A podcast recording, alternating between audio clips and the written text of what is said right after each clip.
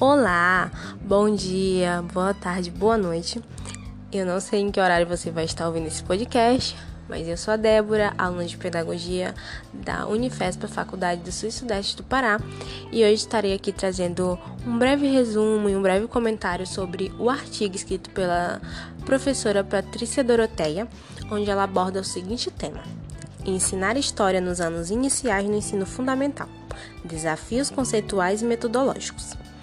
O presente artigo ele propõe-se a levantar questões relevantes em relação ao ensino de história nos anos iniciais. Em linhas gerais, ele busca traçar elementos que evidenciam os aspectos do saber histórico no contexto dessa fase da escolaridade. Para a realização desse artigo, foram analisados questionários aplicados aos docentes dos anos iniciais do ensino fundamental na região metropolitana de Belo Horizonte. O artigo ele vai estar tá fazendo um diálogo com a pesquisa Ensino de História nos anos iniciais, conteúdos, métodos e concepções, que também foi desenvolvido pela autora ao longo dos anos de 2015 e 2016, buscando assim evidenciar os elementos teóricos e metodológicos que estão presentes no currículo em prática nas séries iniciais do ensino fundamental.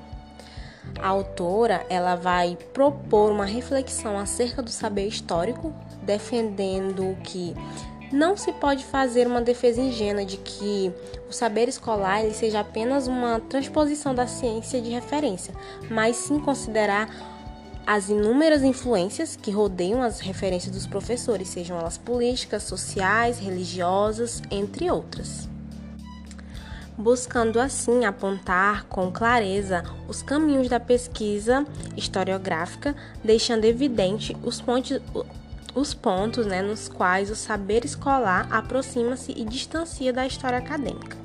A autora ela deixa claro que, o, é, que é possível deixar suspenso o estatuto da verdade dos documentos escritos, ou seja, os livros didáticos, e abrir espaço para uma história mais é, dinâmica.